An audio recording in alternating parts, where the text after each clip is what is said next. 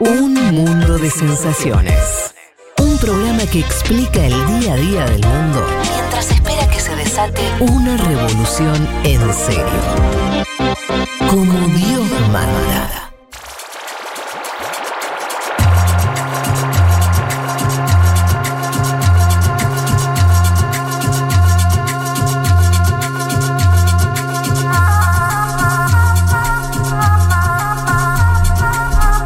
Bueno, ¿les parece que nos metamos entonces con algo que.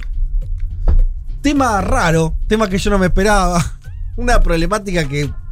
Ni, vos hecho, ni Felipe lo- Solá. A vos te lo mandó Gentile sobre la mesa, te lo puso ¿Te la acordás? mesa El domingo pasó y yo dije no tengo idea y ese, y ese domingo no lo tratamos acá, pues se ve que nadie tenía mucha idea, pero ahora sí. Porque empezaba recién a, Recién a empezaba. surgir ahí el tema. Eh, ahora sí, eh, lo tenemos al compañero Juan Manuel Car que, que ha estudiado y nos vas a poder contar de qué se trata este conflicto, si es que ya puede decirse conflicto, cómo llamarlo, eh, por disputa territorial o de demarcación entre Chile y Argentina, ahí bien abajo, al sur de Tierra del Fuego, por lo En que los plataforma submarina. Claro, y viste que hubo un debate, o no sé si un debate, pero hubo una idea.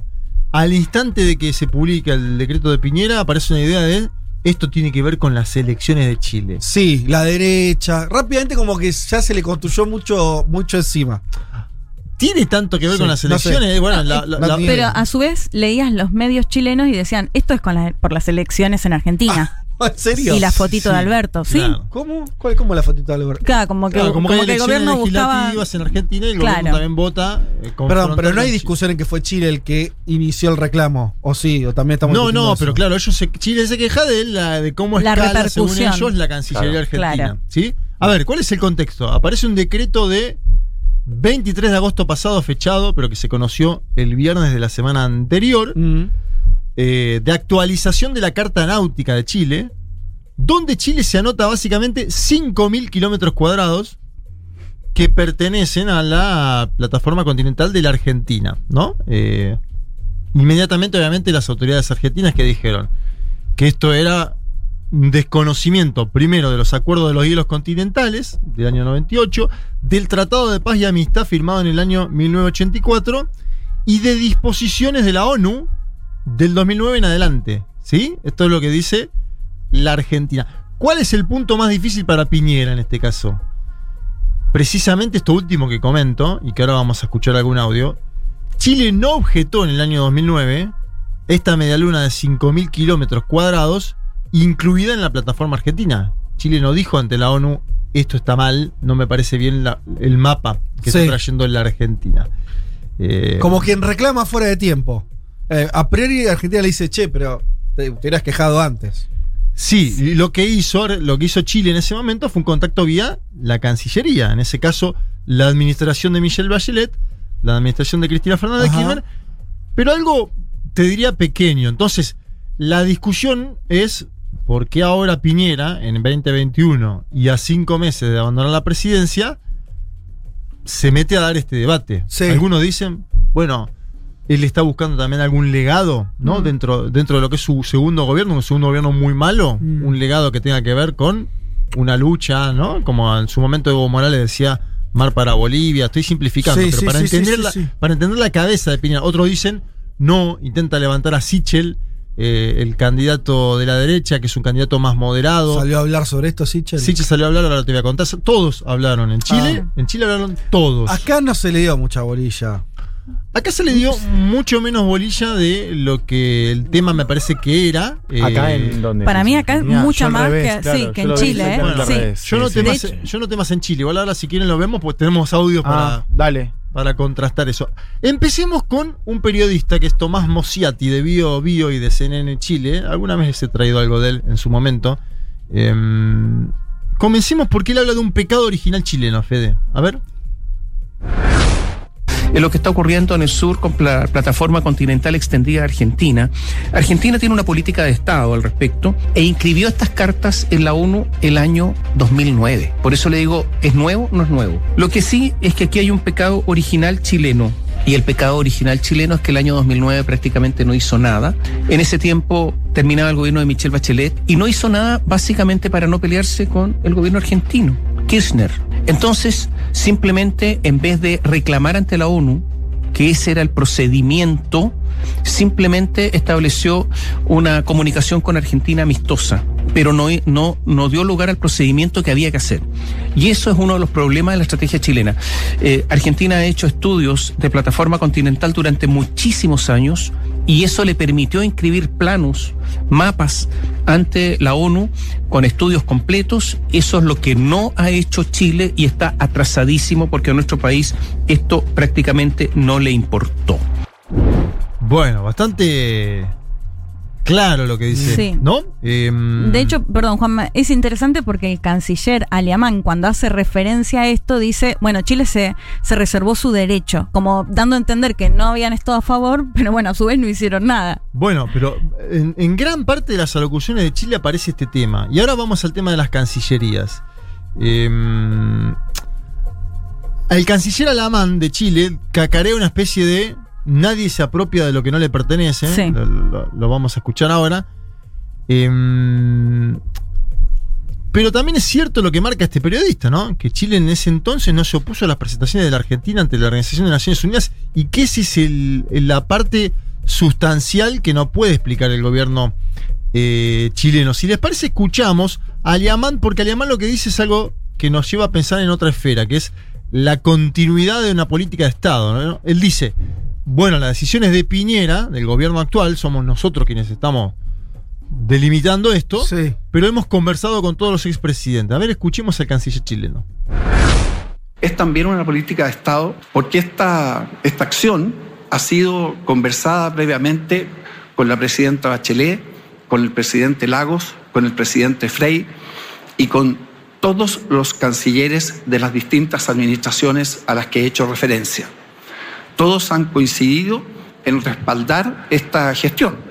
Eh, Chile quiere dejar establecido que no concuerda con la Cancillería Argentina en que la actualización de la Carta 8 pretenda apropiarse de una parte de la plataforma continental extendida argentina y de una área de fondos marinos y oceánicos que son patrimonio común de la humanidad. Hay en tal afirmación un error de concepto. Nadie se apropia de lo que le pertenece. Bueno, ahí la última parte, más, gallito. eh, la primera parte diciendo, tenemos un consenso de em, administraciones, ¿no? Que de hecho esa idea le podría poner cierto matiz a esto que surgió, sobre todo en la Argentina. Esta es una decisión solo para fomentar a la base de la derecha de cara a las elecciones, ¿no? Podrías, podría anotarse ahí como un matiz. Y podríamos decir, aún sin la decisión de, si la decisión de Piñera buscara acudir a cierto nacionalismo a meses de la elección, hay un consenso en Chile, de toda la clase política, entiendo, de patalear en este momento histórico ahora. Eh, luego de que se aprobara por ley estos mismos límites, la Argentina los aprobó el año pasado, ¿sí? Es decir, Chile no, no emitió ante la ONU ningún tipo de comunicado en el 2009 y la Argentina en el 2020 aprueba en su propia legislación y tampoco en ese momento, vaya uno a saber si por el momento que tenía que ver con la constituyente, un Piñera Sí. más contra las Tampoco cuerdas dijeron nada. tampoco dijo nada eh, en ese momento. Lo que sí marco es la transversalidad, ¿no? De. De todos los ex jefes de Estado de Chile. A ver, a favor de los que plantean el argumento de una búsqueda electoral está el contexto, que el contexto es el siguiente. Esto se planteó el 4 de agosto de. eh, eh, di- mejor dicho, cuando se plantea el 4 de agosto de 2020, en, de 2020 en el Congreso Argentino la aprobación de la plataforma continental, Chile no dice nada, lo decíamos antes. Y lo cierto es que eh, est- este año eh, Piñera se está yendo y también hay elecciones, por lo Mm. cual hay, hay posiblemente una... O sea, te, hago, te hago una pregunta saliendo de esto, de, de las fechas y demás. Eh, y esto dicho, bueno, siempre, siempre la distancia cambia las cosas, ¿no? Pero, ¿qué importancia particular, si es que la tiene, tiene esa lengüita que se está disputando de, me dijiste 500 kilómetros cuadrados? ¿Tiene alguna importancia particular? 5.000 kilómetros Ah, cuadrados. 5.000. Eh, Sí, una- toda la plataforma, todo, todo lo que es eh, pesca, todo lo, que- todo lo que vos puedas hacer Ajá, económicamente en la zona. claro. Eh, y además tiene repercusiones... una, una zona que hoy tiene actividad comercial. Sí, y además que tiene que ver con también una discusión que se va a dar sobre la Antártida, básicamente, a futuro, Mm. ¿no? Me parece que la discusión va por ahí. Chile sabe o entienden las autoridades chilenas que durmieron, entre comillas, y que la Argentina avanzó con la delimitación y la demarcación. Una demarcación que además viene de los acuerdos de paz porque tiene que ver con eh, el, el- el meridiano. Y hoy por hoy las instancias internacionales están más, eh, más cerca de aprobar lo que sostiene Argentina. Es que hasta hoy solo había plano de la Argentina y Claro. mapa de la Argentina, que es lo que dice el periodista. Eh, O sea que Chile tiene que como van a ser los que tienen que instalar el tema, si es que quieren. exacto. Por eso Claro. también, por eso yo digo que en Chile se habló más y acá menos. Ojo. Yo había, había visto eso. Igual los chicos vieron otra cosa. o No, sea, no, pero ahora pará, charlémoslo. Ahora pero- charlamos. Traigo un audio de Solá porque mm, en el medio hubo la Comisión de Exteriores y Culto del Senado de la Argentina. Sí. ¿Se acuerdan que el PRO sacó un comunicado en la semana donde se ponía como equidistante, ¿no? Mm. Decía, bueno, que haya un diálogo de las cancillerías, pero no decía estamos a favor de la decisión del gobierno argentino de Como se ocurrió del lado chileno, como bien explicaba el canciller, que hablaron con. con todos. Había una- y todas. No, y de hecho ahora te voy a, mostrar- te voy a hablar Sí. de los presidenciales chilenos, lo que opinan. Claro. Porque hay una unidad total. Escuchemos a, a Sola lo que opinó sobre el comunicado del PRO. Y lo que les pido yo, sobre todo a quienes no comparten nuestra idea política, no es que me aconsejen sobre qué hacer, porque ya sabemos que tenemos que negociar, ya sabemos que tenemos que conversar, ya sabemos que podemos llegar a recurrir a un, tribunal. Lo que les pido es que digan quién tiene razón de los dos. Eso es lo que pido, porque si no es como mirar desde un balcón y decir, conversen muchachos, pero lo que está en juego son 5.000 kilómetros cuadrados de plataforma continental argentina inobjetables, según lo que dice el artículo de Convemar, después que se pidió la comisión, y al mismo tiempo están en juego 25.000 kilómetros cuadrados de lecho y subsuelo marinos que forman parte del patrimonio de la humanidad y que Chile con este decreto este, intempestivo apropia. Entonces, eso es lo que nosotros necesitamos, que quienes están en condiciones por su función de estudiar y de saber, digan qué piensan del fondo de la cuestión, más allá del consejo sabio de que negociemos. Claro, Sola lo que está diciendo es negociar es parte de mi trabajo. Ustedes son argentinos del PRO, pónganse de este lado para. Sí. Porque si no es eh, nada. Solamente una recomendación desde afuera. Yo consulté ayer a prensa de Cancillería Argentina y me dicen: nosotros ya enviamos las cartas con nuestros fundamentos a Chile, a la ONU y a la Autoridad de Fondos Marítimos. Es decir, la Argentina se movió esta semana enviando la carta con fundamentos. Hay, por lo tanto, dos opciones planteadas por la Argentina, entiendo. La negociación bilateral es una, claro, que va a tener que ser en algún momento. Si bien no hubo negociaciones por este tema en la semana, hubo charlas por otros temas que ahora les voy a mencionar. Y lo segundo es un laudo, es decir, un tribunal arbitral. Decidir esto en otro lugar. Como por ejemplo, La Haya. ¿No? Esta Sí. es una opción que aparece eh, como El, probable. el Papa en esta instancia no daría. ¿No? Eh, digo, bueno. porque el, Papa, el, el anterior Papa tuvo un Claro. rol para evitar aquella conflicto. guerra. Podríamos Ah, canal de pedirlo. ¿no? Podríamos pedir que el Papa Francisco Pa- tenga una paréntesis, intervención. si no vieron Mi Mejor Enemigo, ¿No la vieron? No. es, ¿Qué es es? buenísima. Es, es soldados chilenos y soldados argentinos en el marco del conflicto del canal del Beagle. Ajá. Y está, para mí es, es muy buena esa peli, está muy buena, así que la recomiendo. Bueno, perfecto. En el medio de todo esto, pasó en la semana una situación, no sé si la pudieron notar, pero una situación muy incómoda con la fragata Libertad. La fragata Libertad tenía una misión en Valparaíso, no pudo descender su tripulación, eh, supuestamente por limitantes en torno al COVID-19. Le pusieron una normativa de COVID a la fragata Libertad en el medio de un viaje que estaba haciendo a Chile donde iba a hacer una actividad en Valparaíso, algo que obviamente no fue tomado del todo bien por las autoridades argentinas. No, Eh, me imagino. Obviamente hay especulaciones en torno a si tiene o no tiene que ver con la plataforma continental. Lo más probable es que sí, ¿no? Poner una hipótesis ad hoc sobre limitantes de COVID y hacer unos testeos. Básicamente le dijeron sigan, tenía que seguir la Fragata Libertad a Perú, pero tenía previsto una actividad en Valparaíso, que le fue negada. Esa por la parte negativa.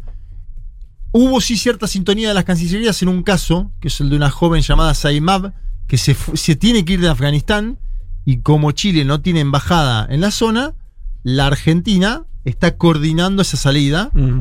Digo esto como para plantear que también hay diálogo sobre Sí. otros temas. Sí, no, no estamos en una situación de relación Claro. quebrada. No, pero lo de la. Fragata Libertad es medio. Sí, sí, sí. un- ¿No? Una tocadita de culo. Una, una mala onda. Mojadita de diría, oreja, ¿no? Como, sí. Me estás tirando una, una mala onda. ¿Quieren escuchar a Yana Proboste? Yana Proboste es, eh, bueno, de la democracia cristiana, presidió el Senado, eh, actualmente no lo está presidiendo porque es precandidata, es candidata a las elecciones. Algunos dicen que, dada la. La circunstancia puede tener una Y- buena performance. Ahora lo vamos a ver. Tengo algo de las encuestas también que traje a propósito de toda esta danza, porque Digo, podría no ser un personaje marginal. no, seguro. En el futuro de Chile. A Boric no lo veo tan mal igual hoy, te digo. ¿eh? Bueno, y pasa bueno, Ah, si no adelantemos, dale. Escuchemos Sí. a Yasna Proboste, candidata de la democracia cristiana, hablando sobre este litigio. Hemos tenido una disposición muy clara, muy explícita de respaldar todas las acciones que lleva adelante el gobierno de nuestro país.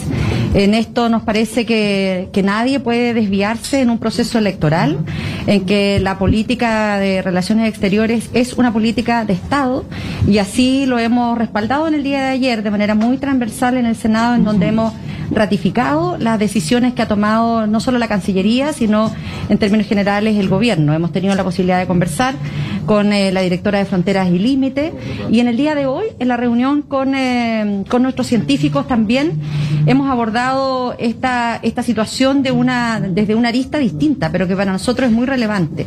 Y es como Chile tiene eh, y debe tener una estrategia en nuestras zonas limítrofes que hoy día no la tenemos.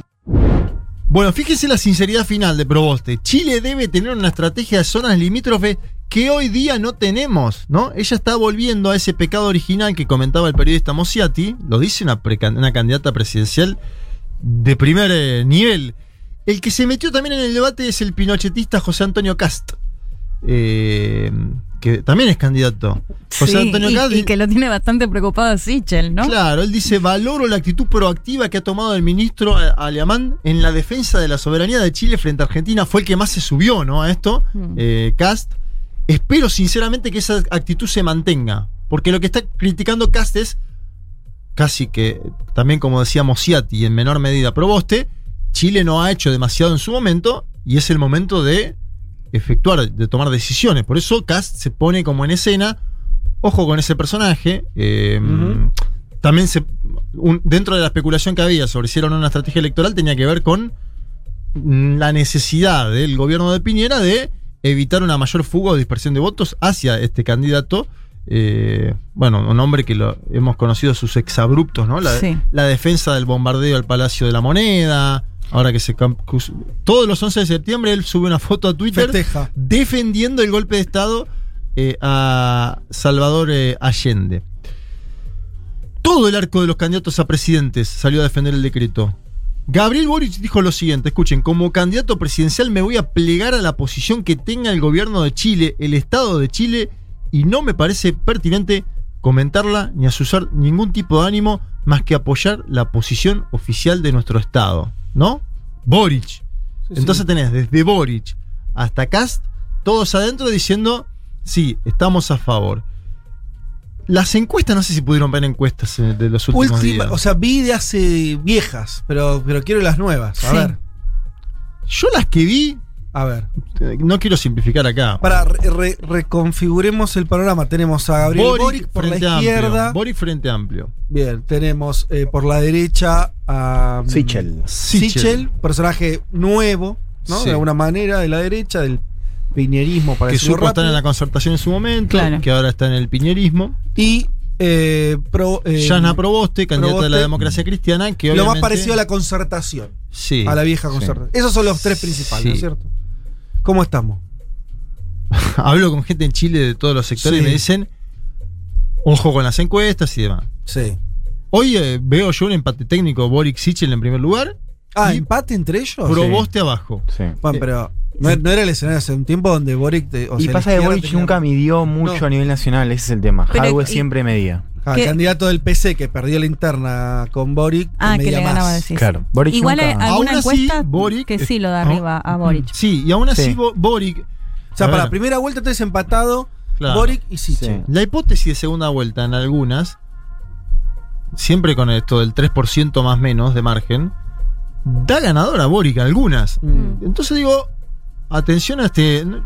Sí. si, si bien la izquierda tenía buenas posibilidades, meses atrás por lo que era la configuración de las fuerzas políticas, de la constituyente y demás, y, la, y, y Daniel Jadue medía mejor en términos de que podía amplificar más el voto en algunos lugares del país, no sigue no, no me parece malo el número de para Boric. No, para nada. El escenario es, es una segunda vuelta con la derecha, con, digamos, con la izquierda, con este clima y con los votos que saque de la centroizquierda ganando segunda vuelta. Digo, el habrá escenario, ¿no? habrá El- que ver si hace una buena elección, en este caso, Yasna Proboste. Claro. Mm. Y esos votos para Sí, porque van? Probaste pareciera que se desinfló un Y poco, al menos según y la, porque, las claro, las dos, ¿no? o sea, bajó mucho la cotización por, por, por los dos triunfos en, en las internas. O sea, ganó en la izquierda el candidato menos radical, para decirlo de alguna manera, sí. eh, y en la derecha ganó un candidato, está bien, digamos, de entre las opciones Sí, que se había. tiraron al centro lo, Sí, lo- se claro, tiraron el al centro, centro de la política chilena Eso hace que el centro, la candidata de centro, Y, y más jóvenes. naturalmente baje. baje, claro. A- ahora hay que ver también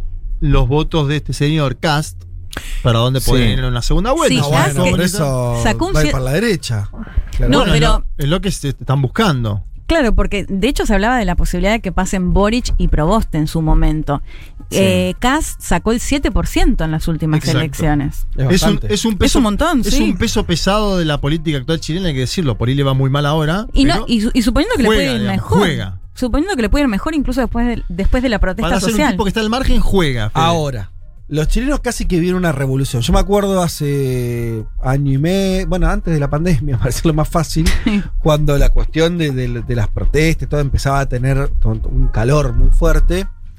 eh, y era muy particular que la vivencia que tienen incluso, sobre todo los jóvenes chilenos, y hasta te diría transversalmente, ¿no? Jóvenes que nunca habían militado en política, todo de pronto politizados, eh, hablando de neoliberalismo. digo, veías una situación en crisis. Hoy tenés paridad entre la izquierda y la derecha, porque el Sí. de un gobierno que está completamente deslegitimado y aún así te pone ¿no? en paridad electoral, lo cual es bastante sorprendente. Digo, ¿qué Pero decir? de la derecha decís. Y sí. Y pasa que si tomás realidad, si, si tomás la candidatura de Proboste, una candidatura de la centro izquierda y tenés al espacio izquierdo un poquito más arriba. Bueno, Claro. Con una diferencia importante que yo creo que ahí sí. está el tema es que el espacio de la oposición a la derecha ya no lo, lo lidera la centro izquierda, sino la izquierda. Lo cual digo, ahí tenés un cambio. No, está bien. Yo no digo que no haya habido cambios. Lo que te quiero decir es que eh, parecía. Parecía que hace unos meses, antes que toda la cuestión Sí. de las internas, parecía Sí. inviable que la derecha religiera, ¿no es cierto? Parecía algo que estaba medio jugado. Sí. Bueno, hoy, hoy Es estamos una- hoy es si dos puntos más, dos puntos menos. No, Bueno. claro, porque tiene que ver también con la moderación que han mostrado sus candidatos, ¿no? Me parece. Bueno, Yo pero, creo que y- hubo y- errores de la izquierda muy fuertes, Con ¿no? un candidato eh, joven y que surgió también de movilizaciones y estudiantiles. la no me parece derecha, un la derecha menor. chilena también salió a jugar en las internas de la izquierda. Esto es algo harto conocido, ¿no? Sí. No, ya, bien. El ¿Cómo? harto- eh, buen metido El- el, el el harto. conocido Ah, ahora esto mismo. es algo harto conocido. Bueno. Quiero volver un segundo a lo de la plataforma para escuchar por último a Sebastián Piñera, el presidente de Chile, porque habló el viernes. Sí. Fíjate que la Argentina, Alberto Fernández, silencio estampa, estuvo Sí. haciendo acto de campaña, habló de otras cosas. Bueno, Alberto habla de todo. Y justo, justo de esto no esto no habló. ¿no? Habla de todo. Alberto se te cae acá el micrófono y dice, Sí. quiero hablar de, vamos a hablar de Dragon Ball, de todo. Sí. Ahora, de esto no.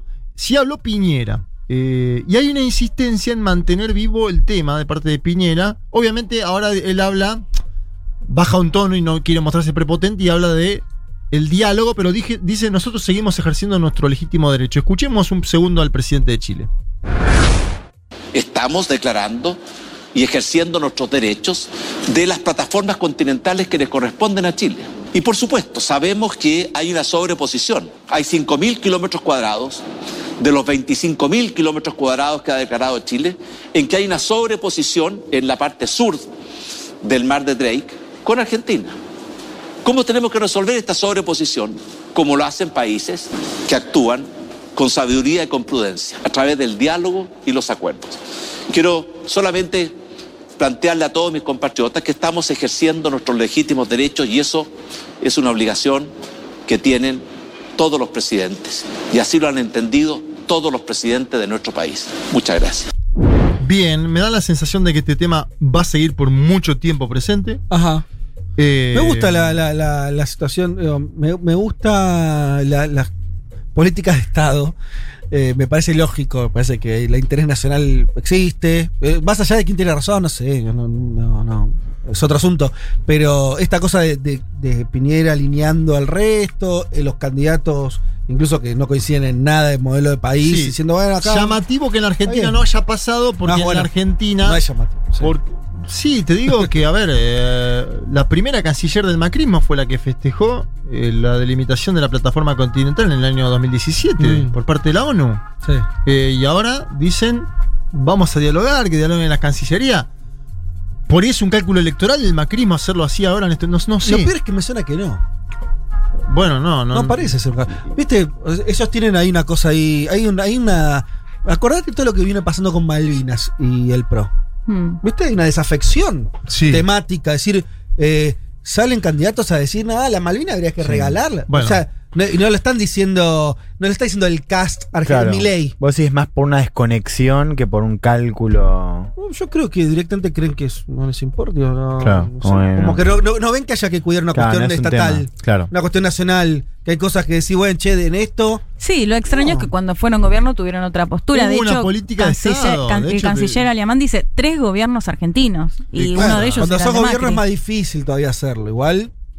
Yo digo, esto va a ir. Mira, me ponía a pensar. Ojo que perdón, con Malvinas, cuando fueron gobierno, retiraron muchas demandas. No, yo mucho sí, me refería concretamente a lo de Chile ahora. Ya sé, ya sé, pero viste, o si vos ves la Sí, película, sí, sí, ves sí. una desafección de, de- de- del, del pro, de cambiemos con ese tema. Comparto. sí. A ver, Sí. lastimosamente América Latina no tiene instancias de integración que permitan discutir esto al Claro, interior. claro. Primero porque está debilitada UNASUR, que era la única completa. La, UNASUR tenía sede, funcionarios, financiamiento, está liquidado. CELAC es un foro donde no se debaten estas cuestiones.